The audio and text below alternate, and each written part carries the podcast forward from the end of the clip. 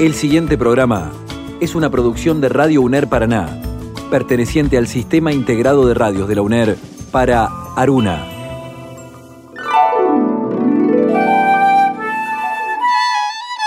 De los diversos instrumentos inventados por el hombre, el más asombroso es el libro. Todos los demás son extensiones de su cuerpo. Solo el libro es una extensión de la imaginación y la memoria. Jorge Luis Borges. Un paso previo. Una herramienta. Verificar. Comprobar. Una prueba. Una impresión. Corrección. Compromiso. Pasión. Y el libro.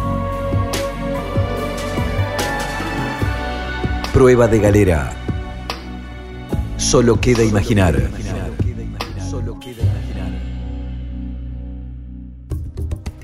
Hola, bienvenidos a Prueba de Galera.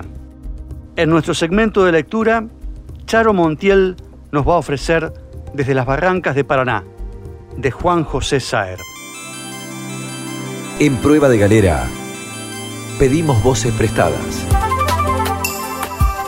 Porque un libro leído en voz alta, como un juego, como un acto de magia, se escucha y vive. En prueba de galera, lecturas.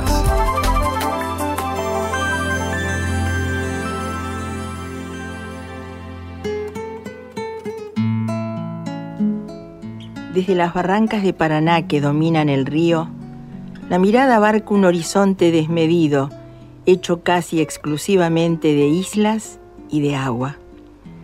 De esas islas aluvionales, una bien enfrente de la costanera, en medio del río, de unos 200 metros de extensión, es fina y alargada, como si, consciente de la única excentricidad de Juan L. Ortiz, hubiese querido acordar su forma al entorno íntimo del poeta. La islita se extiende de norte a sur en medio de la corriente, cubierta por la vegetación enana y enmarañada típica de las islas más antiguas y más grandes, a no ser sus bordes pelados y arenosos, que a veces, sin embargo, están tan carcomidos por la corriente que los drena que la vegetación, aunque terrestre, parece brotar directamente del agua. De esa isla podría decir, con la misma nostalgia con que un señor ya mayor dice de una hermosa muchacha que de chica supo tenerla sobre las rodillas, que asistía a su nacimiento. Como la colina ubicua y barrosa de la cosmogonía egipcia, que brotando del agua inaugura el mundo, esa islita pareció un buen día, o la vimos por primera vez como el cráneo redondo y oscuro de un recién nacido, saliendo desde el vientre de su madre a finales de los años 50, desde la barranca, no lejos de la casa de Juan L. Ortiz. Al principio debió haber sido una agitación leve de la corriente, que el ojo inexperto debía tomar por un remolino, formada bajo el agua por la resistencia de los depósitos aluvionales, hasta que por fin, alcanzando la superficie, habiéndose acumulado lo bastante como para llegar a ras del agua, una protuberancia marrón y lustrosa emergió al exterior y empezó a crecer.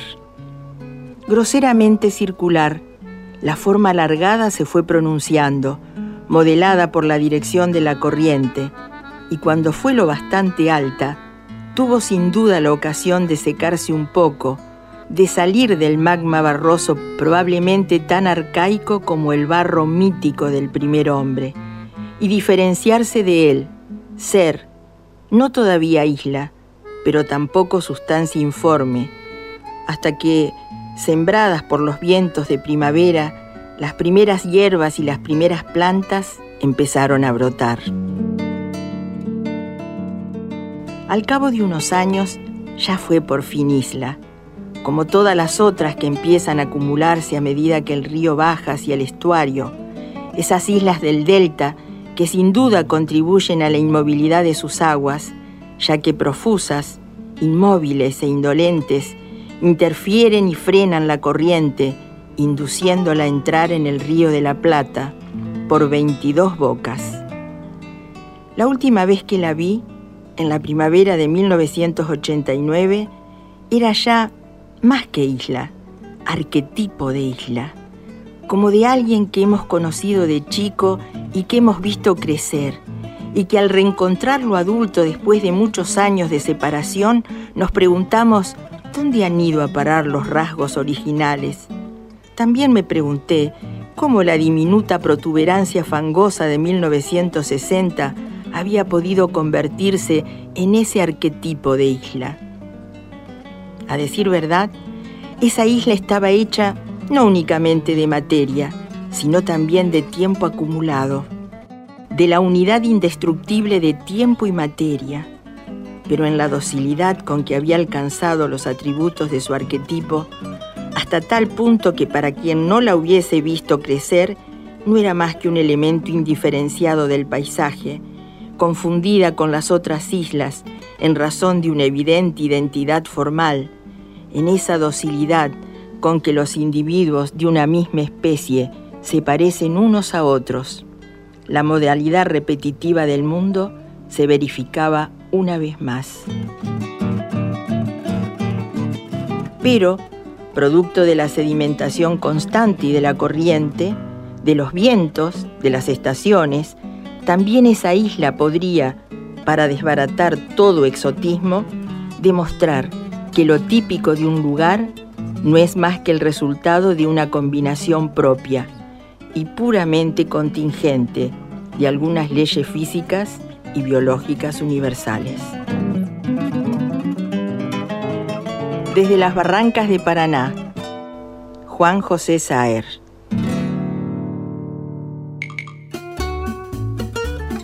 Dijo José de Vasconcelos, un libro como un viaje comienza con inquietud y se termina con melancolía. Prueba de galera. Cada uno sabrá. En Prueba de Galera, los libros nos provocan miles de preguntas. Aquí, aquí, aquí, aquí, solo algunas. En Prueba de Galera, Entrevista. Momento de entrevista en prueba de galera. En este caso vamos hasta la Universidad Nacional de Quilmes porque allí nos está aguardando del otro lado de la línea su directora editorial, Ana Aguilar. Bienvenida a Prueba de Galera. Oscar Londero te saluda desde los estudios de la radio de la UNER. Hola, buenas tardes. ¿Cómo estás? Muy bien. Bueno, Ana, el interés de conversar con vos era para abordar un tema que consideramos necesario en el marco de este ciclo, que es el de la visibilización de la edición universitaria. En ese sentido, quería saber por ahí cuáles pueden ser las estrategias más adecuadas para hacer más visibles los libros de los catálogos universitarios. Bueno, es un tema eh, que, hace mucho tiempo venimos trabajando desde, la edición universitaria. Sin ser demasiado precisa, te diría que hace unos 10 años aproximadamente las editoriales universitarias nacionales empezamos a trabajar para, para derribar un poquito esa leyenda y en algunos casos realidades de libros que estaban en los depósitos de las universidades y que no veían la luz. Las, las universidades tienen mucho capital simbólico, pero a la hora de, mostrar ese capital simbólico y, darlo a, la luz este, se complicaba por varias razones, porque la lógica editorial se, a veces se lleva un poco a las patadas con, la lógica académica o, con la lógica mm, universitaria, ¿no? Este, del clase universitario. De todas maneras, con, el tiempo fuimos encontrando las maneras de, visibilizarnos y, bueno, de acuerdo a, lo que cada editorial universitaria tiene como capital, tiene como estrategia. En ese momento éramos algunas editoriales universitarias que empezábamos a, a buscar el camino. Bueno, una de las de las, herramientas fundamentales que, había que adoptar era el tema de que los libros estuvieran en las librerías, porque la editorial universitaria en principio se entiende como, como la editorial o, o el centro de publicaciones que edita para sus alumnos y en realidad venimos trabajando desde la edición universitaria para que no sea así, para que sí una parte de, la de las publicaciones eh, respondan a demandas de, del alumnado o, de los docentes, pero también eh, la idea que en ese momento terminamos de cerrar era que teníamos que estar eh, en la calle y teníamos que llegar al lector. Ese era nuestro objetivo, eh, empezó a ser nuestro objetivo. Así que, bueno, las librerías como, como primer lugar donde visibilizarnos. El sistema de librerías en la Argentina es extenso, pero es complicado. Así que había que buscar la manera de llegar y los distribuidores son los que, al menos hablando de hace 10, 15 años, cuando el tema de Internet no estaba tan, tan fuertemente instalado, era la salida para llegar a los lectores, distribuir en librerías este, de todo el país el libro impreso. Y cuando, eh, cuando se empezó a discutir entre las editoriales universitarias esta necesidad de salir a buscar más lectores y de abandonar específicamente los claustros universitarios, ¿fue mm, por ahí fácil aunar criterios? Eh, a ver, tampoco eh, no hablé de abandonar los claustros, sino de bueno estar en el claustro, llegar a digamos cumplir con las demandas de, de la propia universidad, pero también buscar otro lector, porque nuestro textos y porque el material que la universidad puede producir o puede, eh, puede buscar eh, excede el, el, el universitario, excede las paredes de la academia. La idea era divulgar, la idea era llegar con investigaciones que hacen a, las discusiones políticas, sociales, afuera de la digamos, de, las paredes de la universidad. Eh, aunar criterios, sí, bueno, eso un poco depende, eh, insisto, de estrategia y de la política editorial de cada universidad. Ahí las editoriales universitarias lo que tratamos es de, más allá de las diferencias y de los criterios distintos que podíamos tener, lo que, lo que hacíamos mucho era, bueno, discutir respecto de cómo profesionalizar los procesos editoriales, uno de ellos la visibilización, la comercialización y la presencia, que hablé de, la librería como, como una de las herramientas fundamentales, pero también otra herramienta es de la presencia en ferias del libro. Las ferias del libro, bueno, en Argentina tenemos una de las ferias del libro más importantes de Latinoamérica, eh, entonces otra pata para la visibilización, para llegar al lector, porque la visibilización es eso, llegar al lector. Ahora, digamos, esa visibilización que cuando todavía teníamos el soporte impreso tenía que ver exclusivamente con librerías, con bibliotecas, con anaqueles, con ferias. Bueno, ahora se está, está cambiando porque para la digital se está imponiendo de a poco y entonces también tenemos que estar en las pantallas. Estamos escuchando a Ana Aguilar, ella es directora de la editorial de la Universidad Nacional de Quilmes. Y vos mencionabas recién el tema de la irrupción del libro digital y cómo eso también ha servido o se debe tener en cuenta a la hora de visibilizar los catálogos universitarios. En ese sentido, ¿qué ha venido a aportar justamente esa aparición del, libro digital y cómo se encuentran por ahí las editoriales universitarias a la hora de este, visibilizar sus productos digitales? A ver, el, paradigma digital, por supuesto que, llegó para quedarse. Eh, las editoriales universitarias un poco acompañamos de alguna manera lo que la industria editorial puntualmente en nuestro país está desarrollando respecto del tema del, libro digital. El libro digital es, eh, desde, desde mi punto de vista, te diría, es una herramienta que complementa, eh, por lo menos en este momento, y me parece que durante bastante tiempo, va a complementar al libro impreso al soporte impreso. ¿Por qué? Por varias razones, porque y básicamente porque el, el, paradigma digital, digamos, el libro digital, el paradigma digital en la industria editorial, tiene formas de lecturas distintas del libro impreso. Digamos, ahí es donde está, eh, te diría, para mí la clave de por qué uno no va, no piensa que entonces todos los libros deben ser digitales o tener el soporte digital y porque la muerte del libro es como una discusión que tiene, no sé, por lo menos debe tener 30, 40 años. Y no sé, y esta muerte del libro, no, no del libro impreso no se cumple simplemente por varias razones, pero la básica es que las formas de lectura del libro impreso y del libro digital son distintas, tienen usos distintos y probablemente la ficción tenga un terreno muy ganado en lo digital y los libros académicos y los libros de investigación, que son el material más importante que manejan las editoriales universitarias, todavía sigue teniendo mucho prestigio en el formato impreso. Prestigio, formas de lectura. Sí, y formas también de apropiarse de, la producción de sentido, es la que genera justamente ese vínculo con, la edición en papel, a diferencia de lo que genera la edición digital. Eh, tiene que ver con eh, prácticas de lectura, formas de lectura, eh, para qué leemos, ¿no? Bueno, es como una discusión bastante profunda respecto de la lectura y de las formas de apropiación, como así.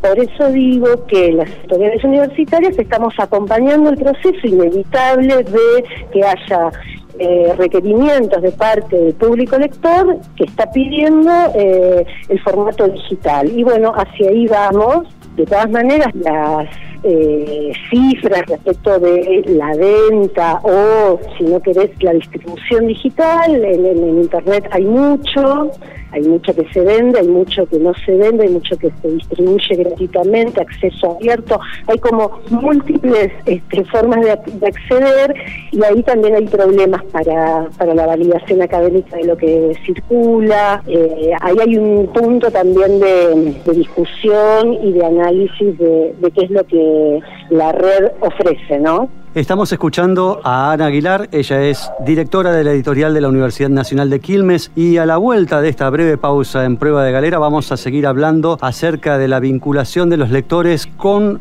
el libro digital. Dijo Jorge Luis Borges.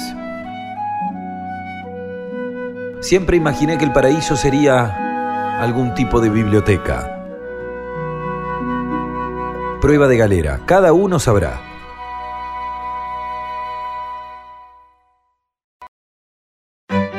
Dijo Ralph Emerson, un buen lector es el que hace el libro bueno.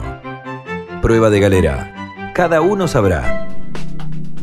Continuamos en prueba de galera y había quedado planteada una pregunta antes de la pausa que tenía que ver con el vínculo entre el público lector y el, y el formato digital. Concretamente desde la editorial de la Universidad Nacional de Quilmes. Ana, ¿cómo están viendo la recepción por parte de los lectores respecto de este nuevo formato? Eh, creemos que, los lectores, como, como antes te decía, eh, hay algún sector de, nuestro público lector que requiere del formato digital y está bastante ligado a la cuestión, a lo primero que empezamos a conversar acerca de la distribución, ¿no? La distribución del libro impreso eh, tiene tantos problemas de costos y de... De logística y de logística que el libro digital viene a solucionar, y esto, lo, esto lo digo entre comillas, viene a querer solucionar un poco el problema con que eh, investigadores fuera del país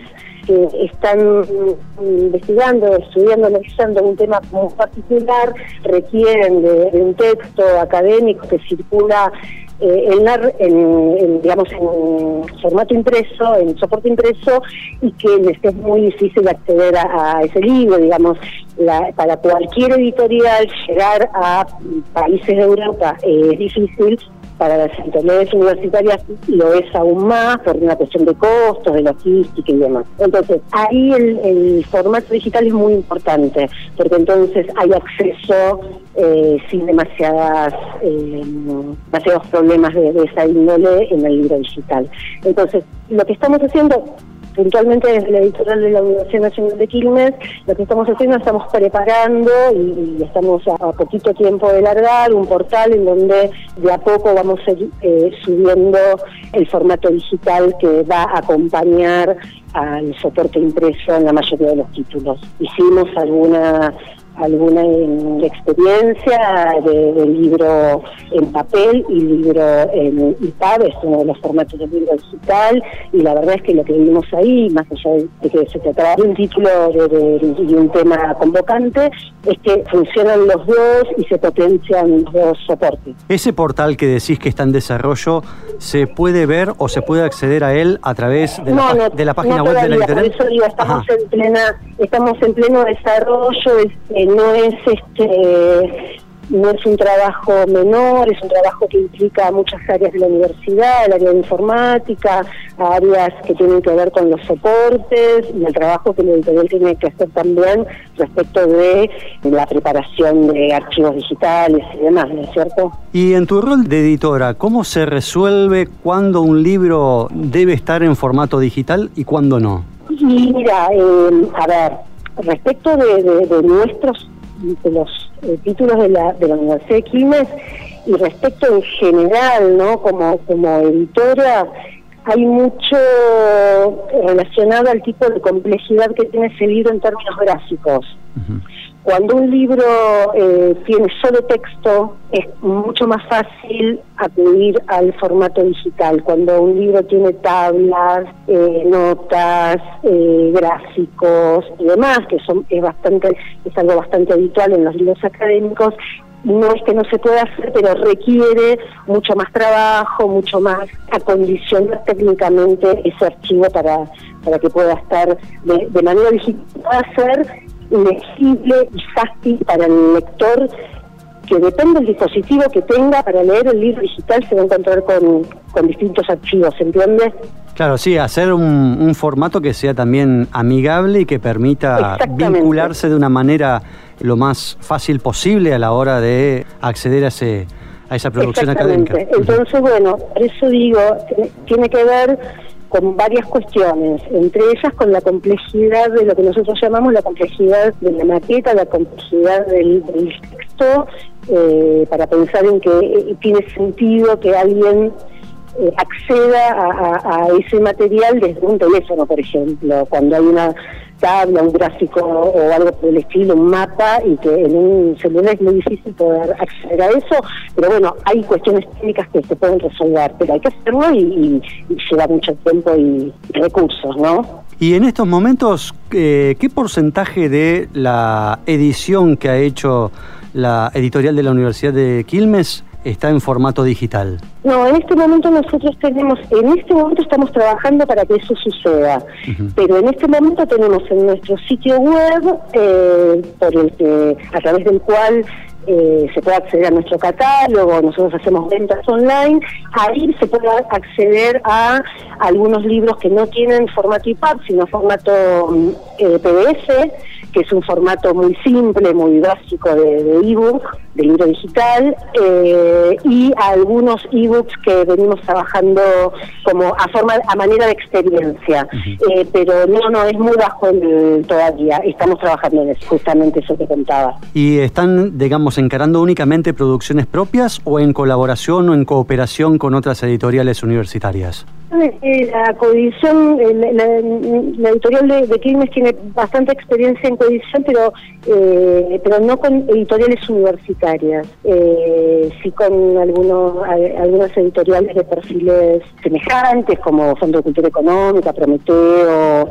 siglo XXI en algún momento, pero son siempre este, elecciones que se, que se van haciendo sobre las propuestas que van llegando. Eh, la coedición es otra manera de visibilización, justamente que pensaba que una de las herramientas de la visibilización para, para las editoriales universitarias es la coedición, sobre todo cuando la coedición es con un actor por fuera del sistema universitario que, posibilita llegar a otros públicos, ¿se entiende? Sí, con esta idea de ampliar el mundo de lectores. Exactamente, Esa es la idea de cada herramienta que estamos utilizando, el distribuidor, las ferias del libro, las ferias del libro internacionales también, que de la que participamos la mayoría de las editoriales universitarias hace unos cuantos años, eh, es por lo menos que nuestro material esté en las dos ferias más importantes del libro, que son eh, Frankfurt y Guadalajara, que son dos de las ferias más importantes del mundo y que las editoriales universitarias venimos, venimos participando hace mucho tiempo. Es otra de las herramientas de visibilización, de difusión y de llegada a potenciales lectores. Estamos escuchando a Ana Aguilar, ella es directora de la editorial de la Universidad Nacional de Quilmes y vos recién mencionabas el tema de la participación en las ferias, que se viene sosteniendo desde hace bastante tiempo, aunque ahora está por ahí un poco complicada la presencia en un número, digamos, como el que se venía sosteniendo este, hasta hace unos años. digamos, hasta hace algún, algunos años había una, una política de Estado que apoyaba la participación de las editoriales universitarias en planes de desarrollo, de, visibilización, de profesionalización, y entonces era más eh, fácil, digamos. Claro, eran más los eh, sellos que iban a, estas, a participar de estas ferias. Exactamente. Como era, insisto, una política de Estado y una, y una política sostenida porque la participación en ferias, porque cualquier este, herramienta de ese estilo requiere de permanencia, constancia a lo largo del tiempo, ¿no es cierto?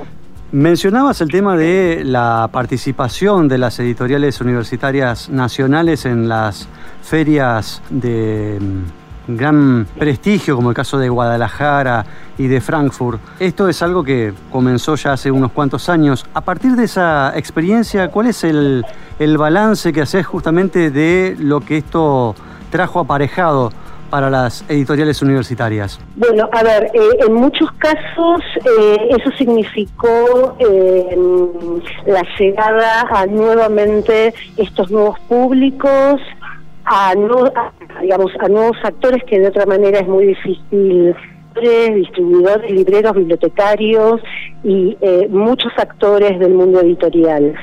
Frankfurt es una feria casi centralmente de venta de derechos eh, venta y compra de derechos y hay muchas editoriales universitarias que participamos, eh, no, la mayoría porque no, no, es fácil el tema, pero este, lograron eh, vender derechos, con lo cual muchas editoriales universitarias se posicionaron tal vez solo simbólicamente, hay que ver si eso redundó en en este Tiene continuidad en el tiempo. pero no es nuestro objetivo. Claro, y ver si eso después puede tener continuidad en el tiempo también. Exactamente, pero exactamente, eso es consecuencia de eh, la continuidad del tiempo, de el seguimiento de contactos, de por otro lado, algo que este, a esta altura eh, de la historia parece que no, pero tiene que ver con el contacto cara a cara, con conocer a, editores de otros lugares del mundo, a editoriales universitarias de otros lugares del mundo, a bueno, a muchas instancias de capacitación que se dan también en esas ferias, por supuesto, a intercambio de experiencias, no solo a eh, lo que puede pensarse como en términos de negocio, no en, por lo menos en Frankfurt. En Guadalajara eh, también es la feria de habla hispana más importante eh, y ahí también se trabajan derechos no hace tanto tiempo, pero básicamente ahí, ahí, es encontrarse con todos los actores de la industria editorial latinoamericana, con bibliotecarios, con libreros, con distribuidores, con posibles coeditores. Nuevamente digo, ahí eh, hay un encuentro y un intercambio y un poder mirarse y reflexionar también. Son espacios de grandes espacios de reflexión sobre la práctica, nuestra práctica, ¿no es cierto? Y cuando los editores universitarios van a estos espacios, a estos ámbitos, ¿cómo se ven en relación al resto del mundo? Respecto a la edición universitaria del mundo, eh, es muy heterogénea la, edición universitaria. Eh, en general, digamos, se dan pocos casos como en la Argentina que la educación superior es gratuita, o por lo menos este, hay educación superior privada, pero quiero decir el caso de Argentina con la educación pública gratuita, entonces hablamos de editoriales universitarias que pertenecen al sistema universitario nacional no se da en todos los casos, ni en Latinoamérica ni, tampoco en, Europa. Son pocos los casos donde las editoriales universitarias nacionales publican. En general les pasa esto en las privadas, por supuesto, de la mayoría de los países. Escuchamos a Ana Aguilar. Ella es directora de la editorial de la Universidad Nacional de Quilmes, a quien le agradecemos enormemente su tiempo y su participación en Prueba de Galera. Gracias a ustedes eh, y quería felicitarlos por el nombre del programa, eh, que es todo una incógnita eh, respecto de por qué las pruebas de galera se llaman así. Si alguien lo sabe, por favor, espero información. Y bueno, quizás largamos una consulta a nuestros oyentes y de ahí sale. Hagámoslo, hagámoslo. Muchísimas gracias, Ana, muy amable. Bueno, gracias. Hasta luego. Un abrazo. Igualmente. Ana Aguilar, directora de la editorial de la Universidad Nacional de Quilmes. Dijo un proverbio hindú. Un libro abierto es un cerebro que habla. Cerrado un amigo que espera. Olvidado un alma que perdona. Destruido un corazón que llora. Prueba de galera. Cada uno sabrá. Lectura silenciosa o en voz alta. Un libro que aburre ¿Hay que abandonarlo o se lo debe terminar a pesar de todo? ¿Sirve de algo sugerir un libro? ¿Hacemos caso a una sugerencia? ¿Cuál es nuestro plan a la hora de entrar a una librería? ¿Los libros se prestan? ¿Qué libros se leen más de una vez y por qué? ¿Qué buscamos cuando vamos a una biblioteca? ¿Causan atracción las bibliotecas ajenas? Sí, no. ¿Por qué? ¿Hay un lugar determinado para la lectura o se puede leer en cualquier parte? ¿Los libros se marcan, se subrayan o no? Relación de la literatura y el cine. ¿Qué pasa con la transposición? En Prueba de Galera, tema libre. Lo más parecido a la libertad. Continuamos en Prueba de Galera, nos seguimos haciendo preguntas, nos seguimos interpelando y seguramente como lectores alguna vez hemos atravesado esta situación y alguna vez empezamos. Empezamos a marcar los libros. Y la pregunta es, ¿se marcan los libros o no? Bueno, no tengo una respuesta general sobre el tema, porque he tenido momentos. Si tuviera que decirte si se marcan o no, te digo, no, no se marcan. Ni siquiera, eh, no se marcan en cuanto a... Doblar la hoja por la esquina, por exactamente, ejemplo. Exactamente, doblar esa, el ángulo de la hojita para decir, recordar dónde estabas. Ni se marcan en el contenido, cuando decís, me interesó esto y flúor o virome o lápiz o acotación al margen. Si es literatura. Si es un libro de estudio, en ese sentido lo recontramarco. Lo recontramarco, lo doblo, lo, utilizo como una herramienta de, conocimiento. Ahora, si es literatura, yo trato de que el libro quede intacto, como está, no, no dejarle marcas mías en ese momento. Pero, sin embargo, sí me gusta leer libros que tengan marcas ajenas. Ah, pa. Me gusta ver qué es lo que el lector... El otro piensa. ¿Qué le llama la atención? ¿Qué le llamó la atención? Exacto. ¿Con qué lo vinculó? ¿Con qué lo vinculó? Tal cual. Y pensar qué, le habrá inspirado eso, qué le habrá sucedido en su, en su vínculo con el libro y en su vida para llegar a ese, a, ese fragmento. Dice mucho del otro lector. Quizás, y si es un lector que yo no conozco, más todavía. Eh, no digo mi, mi primo, mi amigo que me lo preste y que lo leyó y sé que porque quizás hemos charlado sobre eso, pero cuando te llega un libro de, que ha tenido mucho recorrido y hay una marca en el tiempo, tiene esa marca de ese tipo, es como traerlo del, túnel del tiempo y tener un, compañero de lectura junto con vos. No sé, me atrapa, me, me, me da como... Sí, a mí me pasó también como lector que al principio, como vos, no quería ni siquiera este, que se doblara la tapa. Claro. ¿Viste? O sea, cuidadoso con el libro y, ¿viste? al punto de ser un obsesivo. Con el tiempo me empezó a fallar la memoria. Entonces me olvidaba en qué página estaba aquello que me había llamado la atención. Un diálogo, una descripción, un dato que te marca el quiebre de la historia, lo que fuese. Y empecé a marcar los libros. Por ahí a marcar palabras, expresiones, giros, por ahí descripciones, también a veces hacer alguna anotación que me sirva como referencia para después poder entender algo que ha sucedido o que puede llegar a suceder. Y mm, me pasó también algo extraño, creo haberlo comentado ya, que Juan Filloy es un tipo que conoce el diccionario más Mm. que los miembros de la Real Academia Española. Entonces utiliza términos que para el común de los mortales son desconocidos. Entonces me encontré, por ejemplo, marcando algunos libros, no por ahí Caterva o, o, o Lop, pero algunos más cortos, marcando o destacando algunas palabras y poniéndolas con resaltador para después ir a buscarlas en el diccionario y ver si las empleó correctamente, lo cual es cierto. Tipo tenía un manejo del lenguaje que hacía que todo quedara en su justo lugar. Y a veces me, me encuentro haciendo marcas en los libros para este, poder entender algunos personajes o para decir, uy, esto ya lo dijo. Entonces darme cuenta de que es ese recurso de volver a contar la historia o traer la historia con otro personaje o ponerme en la situación de querer hacerme creer que está cambiando la historia y en verdad la historia no cambia. O sea, el autor puede jugar a, a muchas cosas. Este, así que sí, también con el tiempo he cambiado mi tesitura de, de marcar los, los libros de literatura. Y, y cuando los marcas hoy, eh, ¿lo haces con un sentido de posteridad? Quiero decir, pensando en que alguien va a leer posiblemente ese libro y querés dejar una marca No. como una seña, no. Es, Es, eh, una personal. actitud eh, auténticamente egoísta. está bien. Es para está mí. bien, está bien, es para vos. A lo sumo podrá leerlo a alguien si le presto el libro o si me lo pide prestado y accedo. Pero en principio es para mí, es mi lectura. Y recuerdo un libro que marqué bastante porque el libro es complicado de leer. A mi criterio, ese libro tiene 200 páginas de más, pero es un buen libro. El hombre que amaba a los perros, de Leonardo Padura. Lo primero que leí de Padura.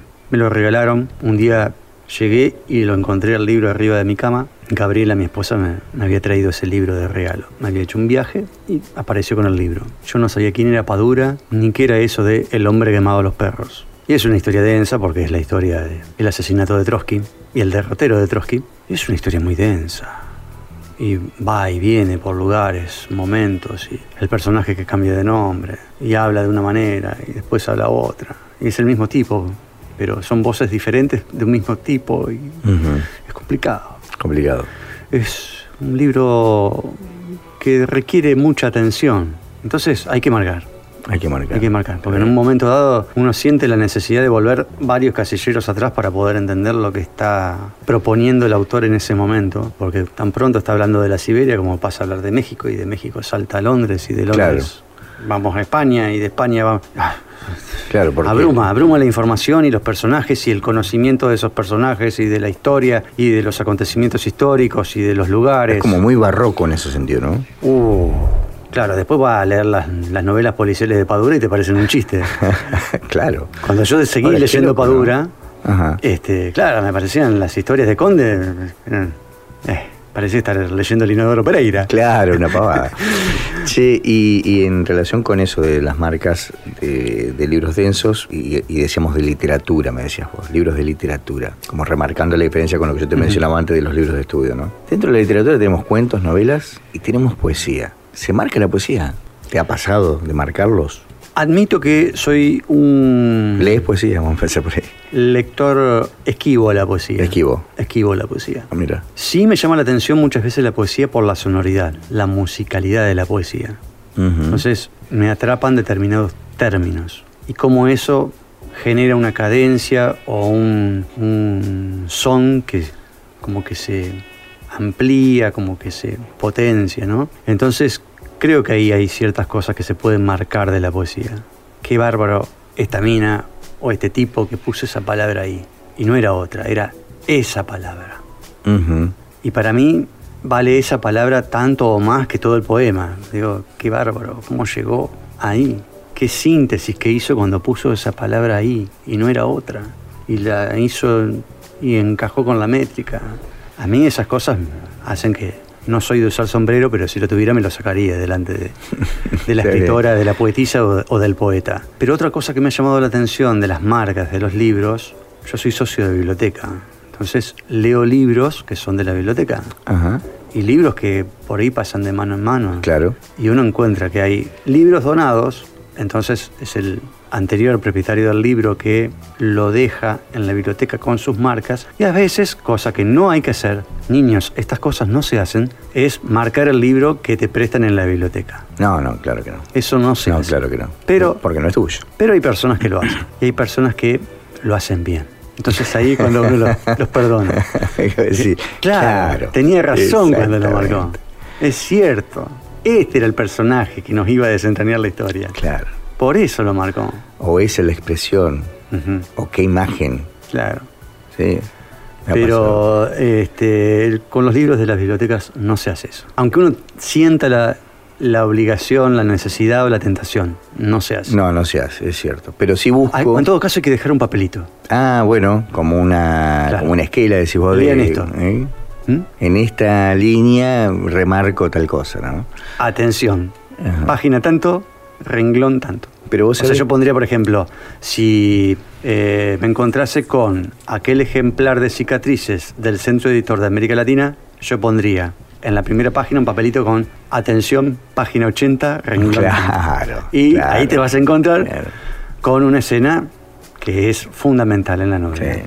Yo lo haría con Rayuela, por ejemplo. También, con un capítulo de Rayuela y, y en particular Con Oliveira buscando a la maga. con el Ibero buscando la maga, sin duda. Sí, sin duda. No dejar pasar por alto esa instancia del libro, que es el nudo del libro. Y también te decía, me gusta lo de la biblioteca, me gusta. Capaz que está mal que, que estén esas marcas en los libros.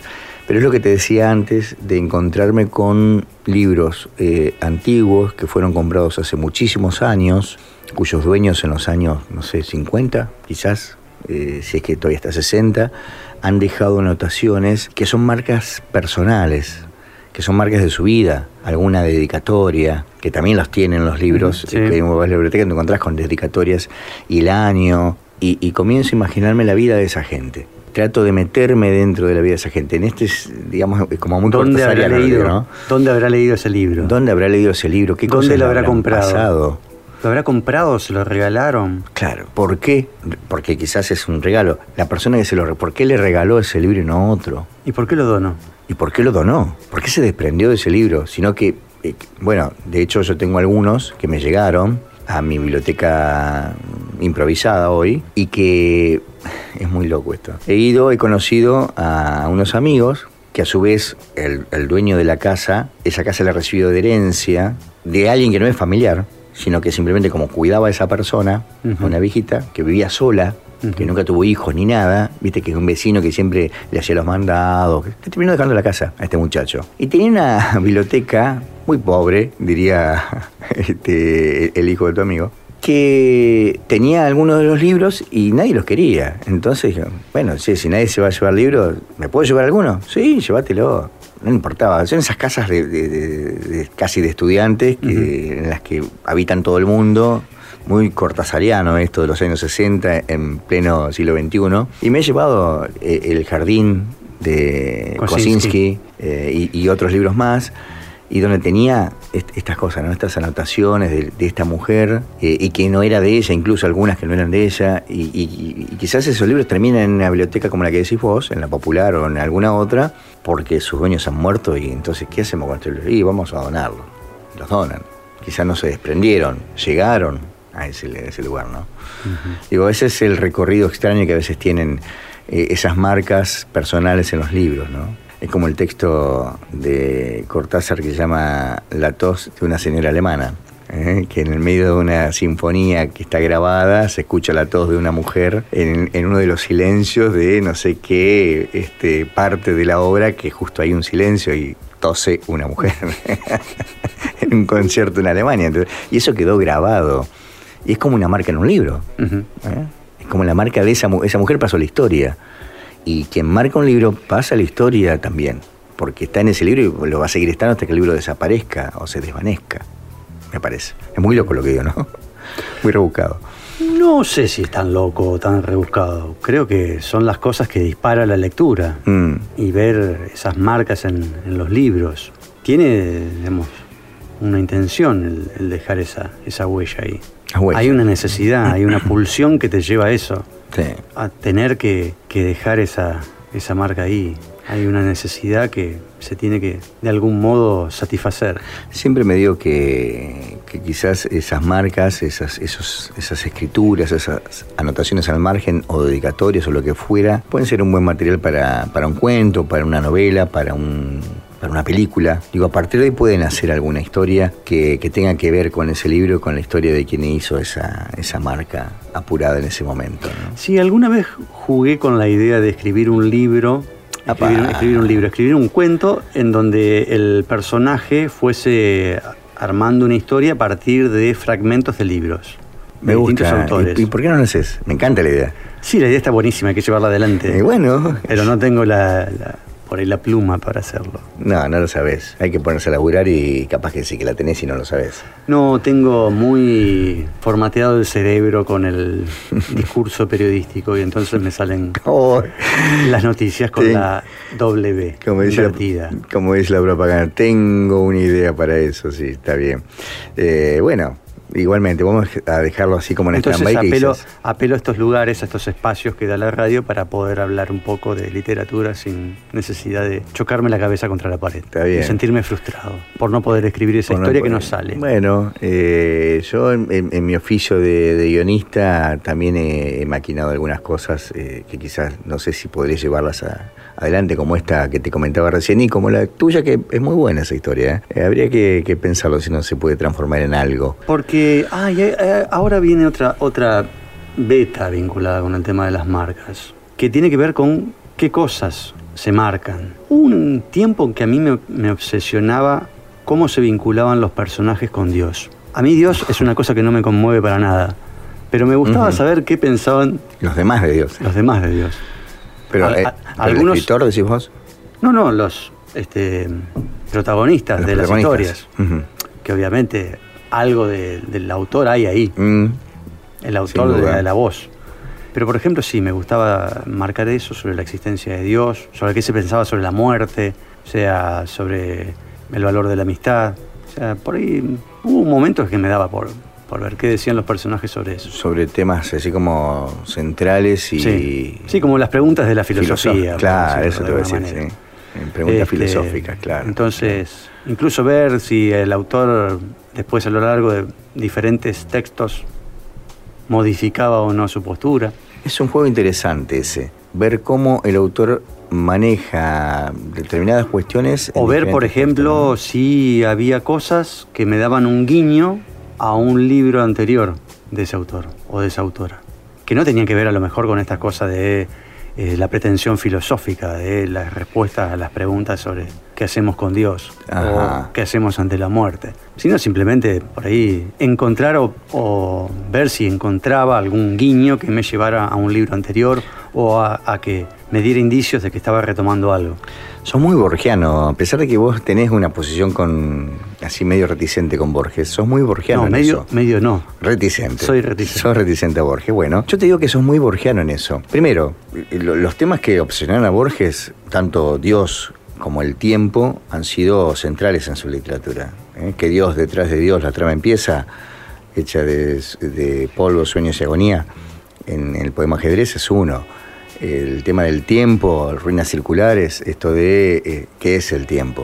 Eh, si es cíclico, si no es cíclico, si es espiralado, si, si es nietzscheano en esto. Eh, la trama de Borges, el cuento, la trama, que es un párrafo de cualquier cuento, es apenas un párrafo, donde el personaje asiste a la muerte de el ahijado, de- lo mata a César Bruto.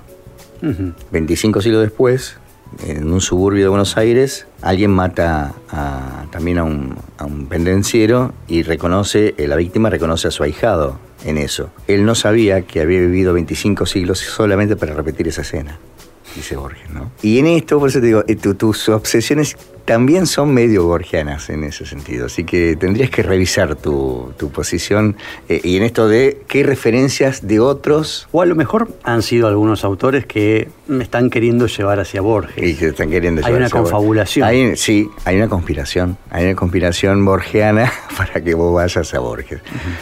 Yo no sé si después de este ciclo de prueba de galera no vas a terminar leyendo Borges. Habría que verlo. Prueba de galera. Conducción. Oscar Londero y José Luis Cardoso. Operación técnica y edición. Chino Albornoz. Producción. Aldo Rodman, Gustavo Martínez y José Trovato. Asesoramiento artístico y de contenidos, Oscar Bossetti. Música original, Pipo Sabatini. Locución y artística, Pablo Morelli. Un paso previo. Una herramienta. Verificar. Comprobar. Una prueba. Una impresión. Corrección. Compromiso. Pasión. Y el libro. Hasta aquí. Prueba de galera. Solo queda imaginar.